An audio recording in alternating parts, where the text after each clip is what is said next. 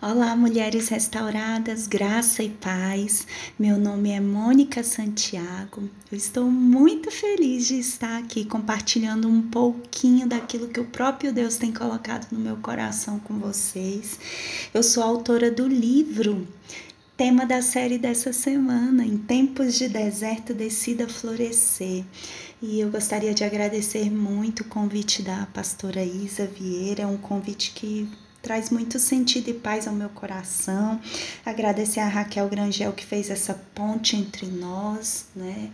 Eu creio que o Senhor não faz nenhuma conexão sem um propósito muito maior do que aquele que nós podemos imaginar, não é mesmo? E eu também agradeço especialmente a presença do Espírito Santo de Deus, porque eu sou apenas a porta-voz, né? A mensagem é dele, é por ele, é para ele. É ele quem deseja regar vales áridos e nos fazer florescer, nos fazer exalar do bom perfume da presença dele. E a mensagem que eu quero compartilhar com vocês hoje ela se chama o oásis da presença.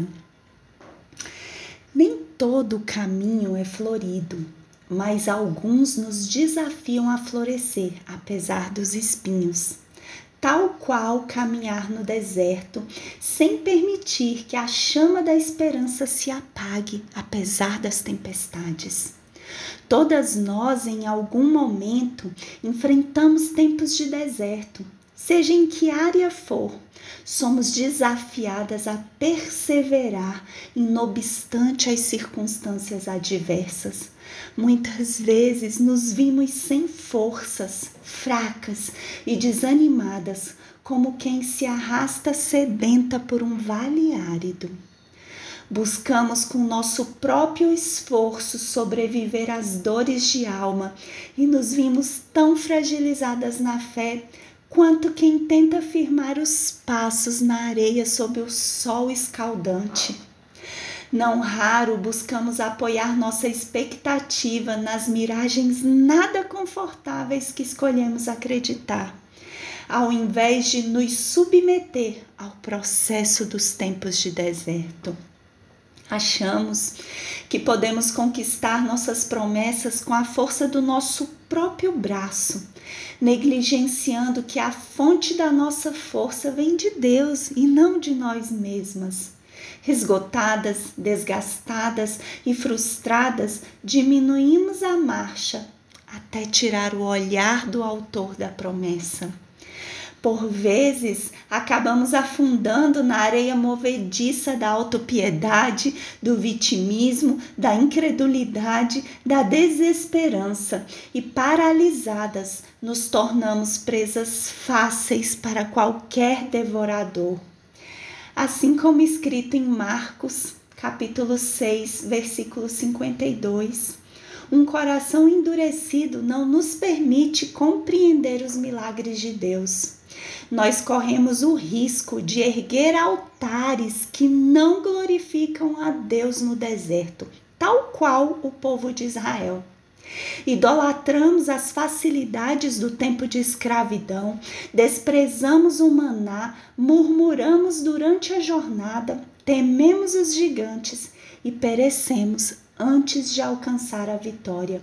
Um coração grato torna qualquer jornada mais leve. Ao contrário, a murmuração é um desvio eficaz da rota da promessa para o fracasso. Entenda que o deserto é passagem obrigatória para a terra prometida, mas cabe a nós o poder de decisão do tipo de caminho que iremos construir para atravessá-lo. De todo jeito teremos que enfrentá-lo. E o que você vai preferir? A instabilidade da areia ou a firmeza da rocha? Eu me recusei a perecer no deserto. Decidi que o Senhor endireitaria os caminhos tortuosos para os meus pés. Fiz dele o meu refúgio e fortaleza, auxílio bem presente na adversidade, como diz o Salmo 46, versículo 1. E como Moisés, na passagem de Êxodos 33, Eu não troquei a presença pela promessa.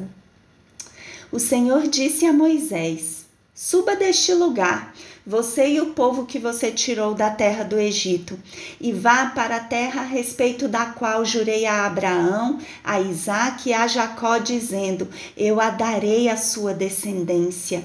Enviarei o anjo adiante de você e expulsarei os cananeus, os amorreus, os heteus, os ferezeus, os heveus e os jebuseus. Vão para uma terra que mana leite e mel eu não irei no meio de vocês, porque vocês são um povo teimoso, para que eu não os destrua no caminho. Quando o povo ouviu estas más notícias, pôs-se a prantear, e nenhum deles usou as suas joias. Porque o Senhor tinha dito a Moisés: Diga aos filhos de Israel: vocês são um povo teimoso. Se eu fosse com vocês, ainda que por um momento eu os destruiria. Portanto, tirem as suas joias para que eu saiba o que hei de fazer com vocês. O Senhor falava com Moisés face a face, como quem fala com um amigo. Agora, se alcancei favor diante de ti, peço que me faças saber neste momento o teu caminho para que eu te conheça e obtenha favor diante de ti.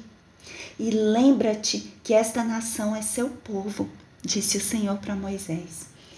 E Deus respondeu: A minha presença irá com você, e eu lhe darei descanso. Então Moisés disse: Se a tua presença não for comigo, não nos faça sair desse lugar. Entenda, meninas, se a presença do Senhor não for com vocês, não aceite ir para nenhuma terra da promessa. Não caia nessa armadilha.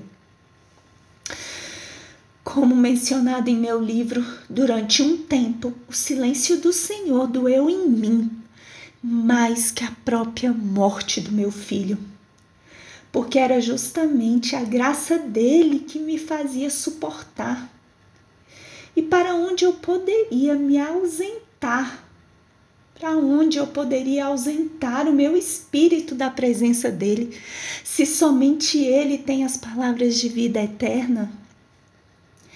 Então eu decidi me submeter ao processo doloroso do deserto, sem renunciar à fé, mesmo muitas vezes não compreendendo a resposta das minhas orações experimentei o refrigério de me abrigar no Senhor, como escrito no Salmo 91, versículos 1 e 2. Aquele que habita no abrigo do, do Altíssimo, no esconderijo do Altíssimo e descansa à sombra do Todo-Poderoso, do Onipotente, pode dizer ao Senhor: Tu és o meu refúgio e a minha fortaleza, o meu Deus em quem eu confio.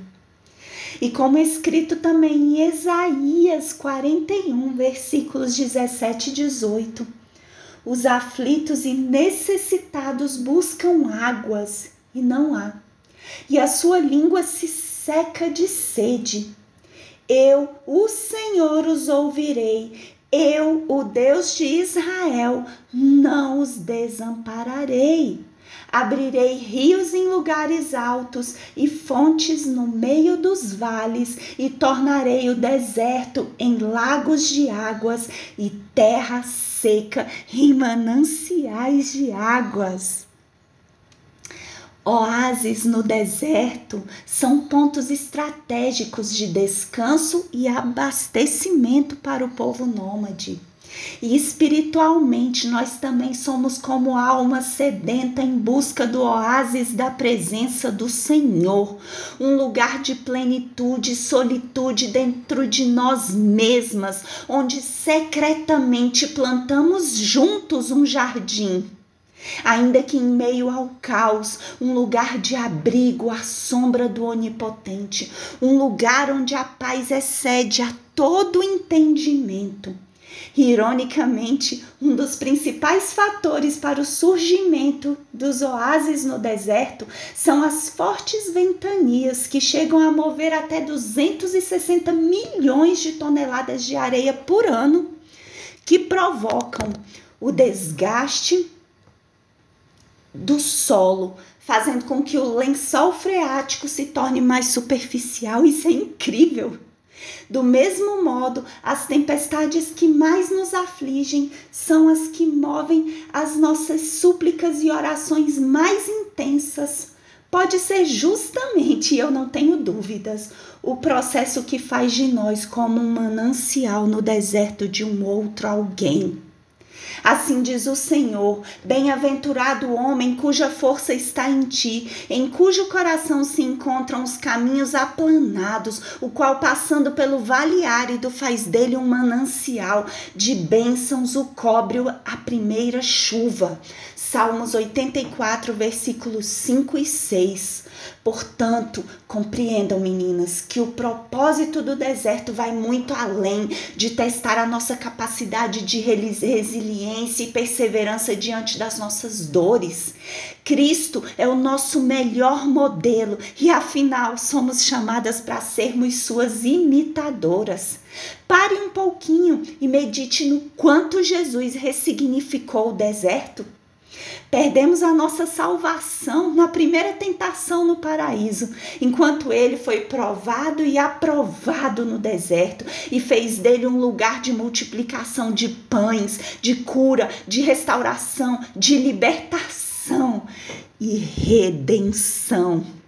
João Batista, a voz que clamava no deserto, preparava o caminho para a sua vinda, batizando simbolicamente com água para o arrependimento, enquanto logo mais o próprio Cristo haveria de se tornar a fonte de água da vida. Como escrito em João 7,38: Quem crer em mim, como diz a Escritura, do seu interior fluirão rios de água da vida. E Jesus respondeu também em João 4, versículos 13 e 14: Quem beber desta água terá sede outra vez, mas quem beber da água que eu lhe der nunca mais terá sede. Ao contrário, a água que eu lhe der se tornará nele uma fonte de água a jorrar para a vida eterna.